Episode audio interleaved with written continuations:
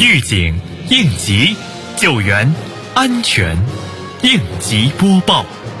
本节目由西安市应急管理局支持播出。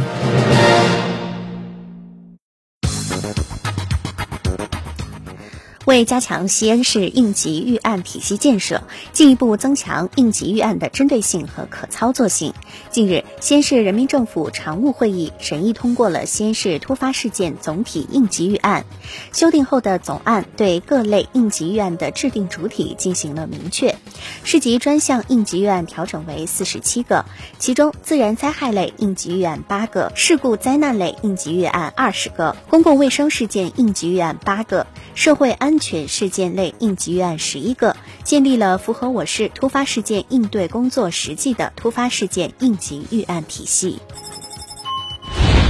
日前，市应急管理局党委组织召开党委理论学习中心组学习扩大会议，应急局党委书记、局长姚勇就贯彻落实省委全会、市委常委会和国务院安委办会议精神提出具体要求，要提高政治站委抓落实，全局各党支部和全体党员干部要把学习贯彻落实党的十九届六中全会精神和省委全会精神作为当前和今后的一个时期的重大政治。任务要聚焦重点任务抓落实，要认真贯彻落实国务院和省安委办会议精神，筹备召开全市安全生产工作会议，安排部署好岁末年初安全生产工作。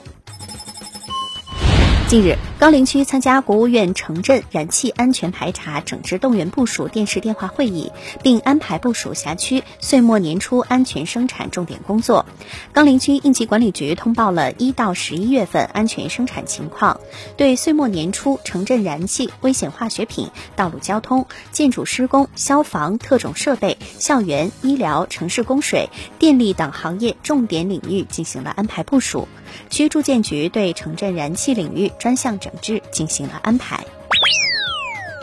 西安市应急管理局提示：所谓“小火亡人”，是指火灾中经济损失小、过火面积小、受灾户数和人数相对少，但又造成人员死亡的火灾事故。小火亡人的特点就有：一、从发生的时段看是夜间多发；二、起火的原因是与人们平时不良生活习惯有关。三，从受灾人群看，大部分为老人、小孩或行动不便人员等弱势群体。四，从人员伤亡原因来看，绝大多数因浓烟窒息死亡。五，从发生区域看，城乡结合部乡镇火灾高发。感谢收听本次应急播报，我是小陈。